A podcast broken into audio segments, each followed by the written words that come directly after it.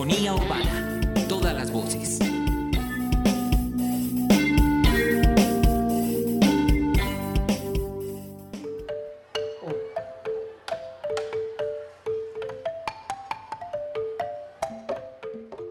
Hola, los saluda Eloísa Castillo y este es un episodio especial de Polifonía Urbana y Revista Alternativa, en el que abordaremos algunos de los procesos de resiliencia y paz de Cacarica, Chocó.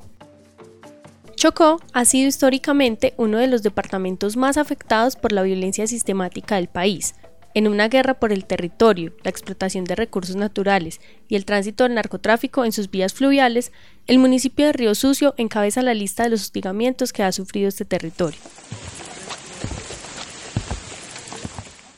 Según el Centro Nacional de Memoria Histórica, 1997 fue el año más violento en la historia contemporánea de Colombia, y fue precisamente en ese año que tuvieron lugar las operaciones Génesis y Cacarica, perpetradas en este corregimiento en una acción conjunta entre la Brigada 17 del Ejército Nacional y el bloque Elmer Cárdenas de las Autodefensas Unidas de Colombia, que con acciones violentas forzaron el desplazamiento de cientos de personas de comunidades campesinas, afro e indígenas que habitaban la zona.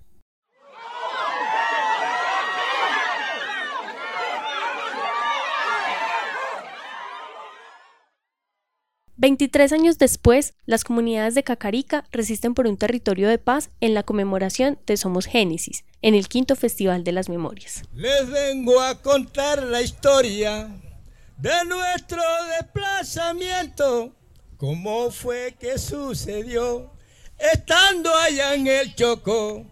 Este es un caso muy duro para que el mundo lo sepa.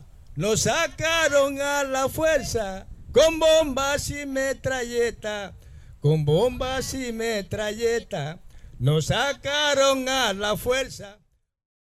El tejido de la memoria permite la reconstrucción, la sanación y la conmemoración con un objetivo principal, no olvidar. El Festival de las Memorias, promovido por la Comisión Intereclesial de Justicia y Paz, es un espacio de construcción en torno a la memoria restaurativa de las comunidades afectadas por el conflicto armado en Colombia. Allí se tejen conversaciones entre víctimas, responsables de distintos hechos, organizaciones garantes de derechos y firmantes de los acuerdos de paz, para la construcción conjunta de la verdad y acuerdos para una mejor convivencia.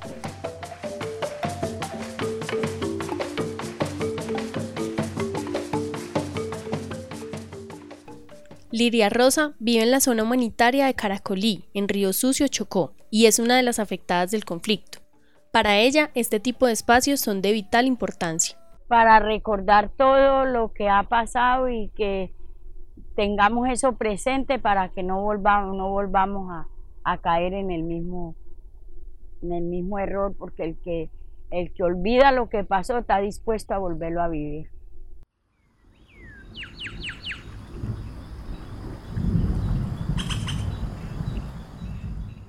Enadis es representante de la Asociación Clamores, una asociación de víctimas que decidieron no regresar al territorio y se asentaron en Turbo, Antioquia, años después de convivir en el Coliseo Bruno Martínez de este municipio. Desde allí, en medio de una de las actividades de Somos Génesis, Enadis se pronuncia sobre el festival. Bueno, el Festival de la Memoria, eso es, o sea, para que nuestra juventud conozca lo que realmente Algunos que eran muy niños que no lograron, o sea, ya porque uno les cuente eso, pero si nosotros tenemos escrito, si nosotros hablamos, si nosotros tenemos una construcción de la memoria, estamos, estamos, estamos vivos, estamos diciéndole qué pasó, por qué, cómo sucedió, quiénes fueron los actores, cuántas personas nos asesinaron, cuánto pasamos, qué nos tocó vivir, ellos van a conocer, van a querer decir, bueno, yo no quiero estar en un proceso como esto, o sea, si yo conozco de lo que es, yo trato de, mejorar mis condiciones para de pronto no, no me toque una situación de esa. O si se ve que se está presentando algo similar, como antes que suceda, yo me quito, no como nosotros estábamos confiados, confiados en el Chocó, que nosotros estábamos pues en la gloria del paraíso, vivíamos bien felizmente, cuando de un momento a otro todo se nos interrumpió, todo se nos dañó. En el quinto Festival de las Memorias, Somos Génesis, que tuvo lugar del 28 de febrero al 1 de marzo de 2020 entre Turba Antioquia y Cacarica Chocó, se emprendió un camino para las garantías de no repetición y verdad, y con ello, evitar la revictimización de las comunidades para trabajar en pro de una justicia restaurativa.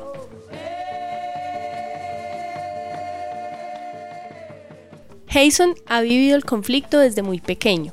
Ahora es un joven líder en Río Sucio Chocó, que conoce las necesidades para la reconstrucción de la sociedad en su territorio y que desde su quehacer trabaja por hacer visible la lucha y la construcción de sus iniciativas de paz.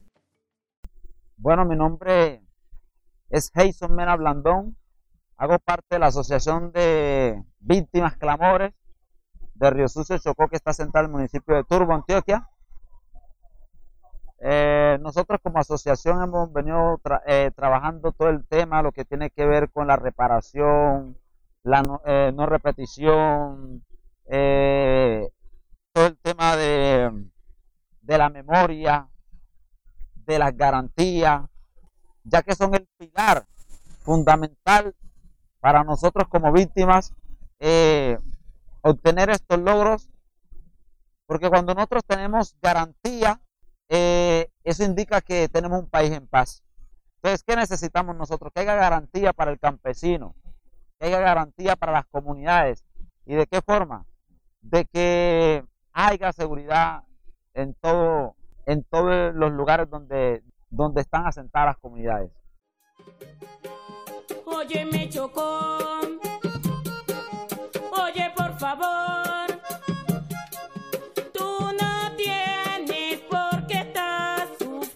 Así. La resignación de tu corazón. Algún día llegará, algún día llegará la redención. Comunidades indígenas, afro y campesinas, que han sido históricamente las más afectadas por el conflicto, claman por garantías para alcanzar la armonía en sus territorios. Acciones sencillas que existen en otras partes de Colombia, como la seguridad, poder salir a trabajar sin miedo de no regresar, sin miedo de amenazas contra sus vidas o de la invasión de sus hogares y comunidades. Otra de las organizaciones participantes en los espacios del Festival de las Memorias es la Comisión de la Verdad, esta vez con la compañía de la comisionada para el esclarecimiento de la verdad, la convivencia y la no repetición, Patricia Tobón Yagarí, quien hace parte de la comunidad indígena en Vera Chamí y que con voz activa habla sobre las garantías de no repetición.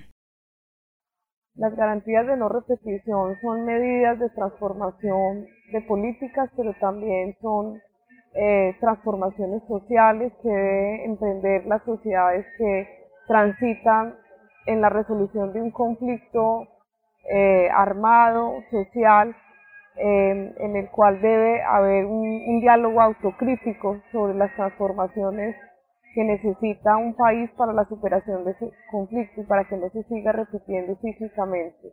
Entonces esto tiene temas, asuntos que tienen que ver con la cultura de una sociedad, de cómo digamos, la, la, sociedad ha respondido frente a los conflictos o cómo se ha involucrado en ellos y cuáles son esos temas de la cultura que se deben activar o desactivar en una sociedad que tramita la resolución de sus conflictos por vía del conflicto armado. Eh, entonces también ahí es necesario mirar transformaciones institucionales, de política económica, de política social, de apertura democrática, eh, y las garantías de, de, no repetición son asuntos donde no solamente entra la institucionalidad, sino también la sociedad, eh, los actores que han estado en el conflicto o están en el conflicto y las comunidades, así como, digamos, eh, todos los sectores de, de una sociedad. Estas iniciativas para la verdad, la justicia y la no repetición surgen de las mismas comunidades afectadas quienes con su objetivo de paz siempre presente usan el diálogo como su principal herramienta para la resolución de conflictos. Otro de sus propósitos principales es la educación, un derecho al que no todos tienen acceso en estos territorios, y por eso han creado la Universidad de la Paz.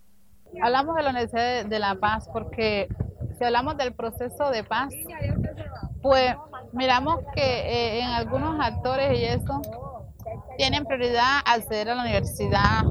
Y algo que te decía, hay un problema hay un problema social en nuestra juventud y nosotros miramos que hay un déficit grave por el tema de la educación. Donde no hay educación, no hay oportunidades ni empleo. Entonces las familias cada día están sumidas en una miseria, los jóvenes en conflicto porque no hay esa oportunidad. Entonces, ¿qué decimos?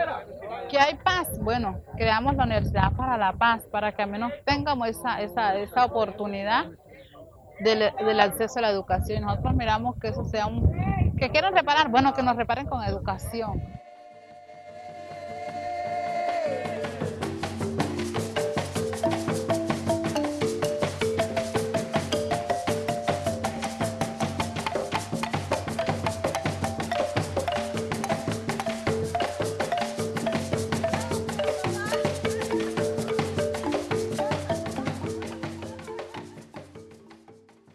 La Universidad de La Paz busca crear espacios seguros de educación, compartir de saberes y reencuentro. Para las comunidades, la educación es una herramienta fundamental que les permite el autoconocimiento y poder reconocer su comunidad y su entorno. En esta universidad hay espacio para todas y todos, incluyendo a responsables de acciones violentas, quienes tienen la posibilidad de contar su historia a los afectados y a las nuevas generaciones para construir las garantías de paz y desmantelar esa cultura de la guerra que tanto ha hecho daño.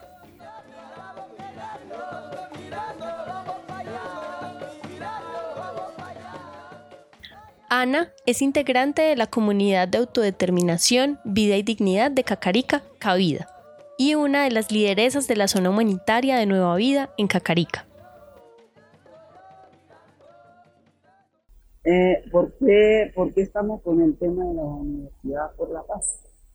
Porque es algo que hemos visto que eh, acá hay muchos ancestros, patriarcas que decimos, adultos mayores, y, y, y ellos nos dan cátedras a las personas más, más jóvenes, a los adultos, a los, a los niños, pero eso no solamente es por, por los ancestros, sino porque los responsables que nos sacaron nos estamos llamando para que vengan a dar clases acá en la, en la Universidad por la Paz, porque somos, somos personas que estamos construyendo la paz y porque ellos sean los que algunos empresarios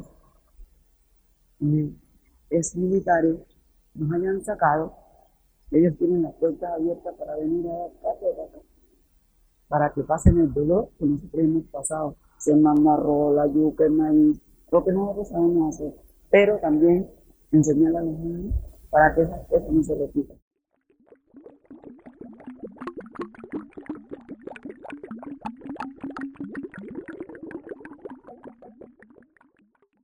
El acceso a la educación y a la vivienda han sido una lucha constante de la población en la cuenca del río Cacarica, y con iniciativas como la Universidad, la Ciudadela de la Paz y el Festival de las Memorias buscan la reivindicación de sus derechos, incluyendo el intercambio generacional, que se convierte en pilar de la memoria viva de las comunidades.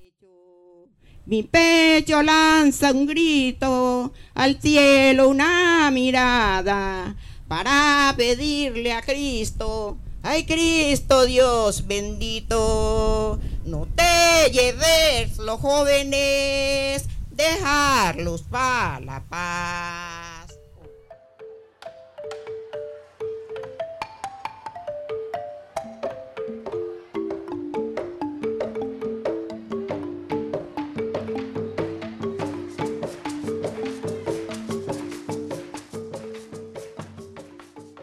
Este podcast es producido por Revista Alternativa y Polifonía Urbana, con la voz de Eloísa Castillo Torres, y es realizado con el apoyo de la Comisión Intereclesial de Justicia y Paz.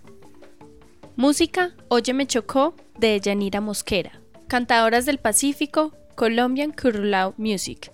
Damos un agradecimiento especial a las comunidades de las zonas humanitarias y zonas de biodiversidad de la región del Bajo Atrato, a Cabida y a los habitantes de Cacarica en Río Sucio, Chocó.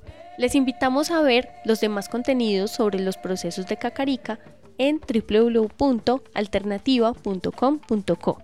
En el artículo Cacarica resiste por un territorio de paz. Y también a escuchar los demás episodios de Polifonía Urbana en Spotify.